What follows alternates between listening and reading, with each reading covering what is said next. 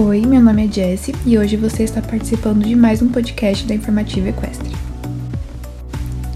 Hoje vamos falar sobre comportamento e interação social em equinos.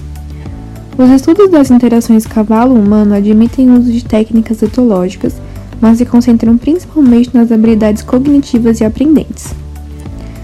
Essas habilidades podem estar relacionadas ao fato de que muitos sistemas de criação para equinos restringem o espaço e frequentemente não permitem que os animais desenvolvam atividades que são vistas em condições naturais, como por exemplo a locomoção e comportamentos sociais. Em seu meio natural, o cavalo é um animal social, passando a maior parte do tempo em contato direto com os animais de sua espécie.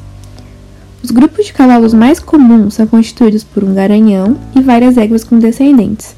Os cavalos jovens deixam seu rebanho natal com aproximadamente dois anos de idade e se agrupam em outros rebanhos. Cavalos solitários raramente são vistos.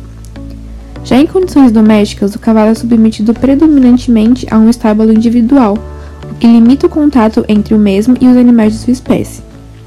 Vários estudos afirmam que a ausência de contato social pode ser um dos fatores de estresse mais preocupantes nos cavalos, e sendo esse comportamento social perdido, o mesmo é direcionado para outros objetos inadequados, prejudicando a saúde do animal. Os efeitos do isolamento a longo ou até mesmo a curto prazo podem levar à ocorrência de comportamentos anormais, como aumento de frequência cardíaca, vocalizações, defecação e distúrbios alimentares. Essas condições inadequadas de habitação em relação às oportunidades de interação social podem afetar ainda as reações dos cavalos jovens ao treinamento e aprendizagem. Alguns autores, em 2004, revelaram que os cavalos jovens mantidos em grupo se adaptaram com maior facilidade ao treinamento inicial e tiveram frequências menores de comportamento indesejado do que os cavalos mantidos individualmente. Assim como um estudo de 2011 mostrando que manter os cavalos adultos de uma escola de equitação em grupos durante o dia reduziu seus níveis de reatividade, tendo consequências positivas para a segurança humana. No entanto, manter os cavalos em grupo não é mais tão aplicado na prática devido às preocupações dos proprietários do cavalo, sendo o risco de lesão durante as interações sociais o principal argumento adotado, entre outros, contra a manutenção de cavalos em grupos. No entanto, o risco de lutas no alojamento em grupo pode estar mais relacionado à ocorrência por recursos limitados, como espaço e acesso à alimentação, o desenvolvimento e manutenção de um relacionamento humano-cavalo positivo é fundamental para escassear os acidentes relacionados com o cavalo e minimizar os pontos negativos do bem-estar dos equinos.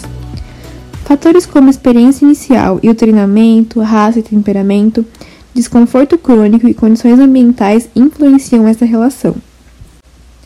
Explorar as habilidades de etologia, cognição e aprendizado de equinos se torna imprescindível para se estabelecer princípios de treinamentos corretos e a relação humano-cavalo positiva.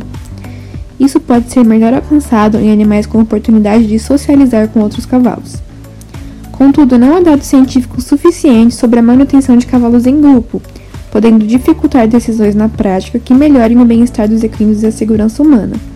Problema este que raramente é encontrado em outras espécies de animais de produção.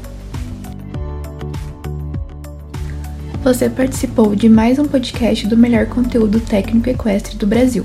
Muito obrigada pela participação e até a próxima!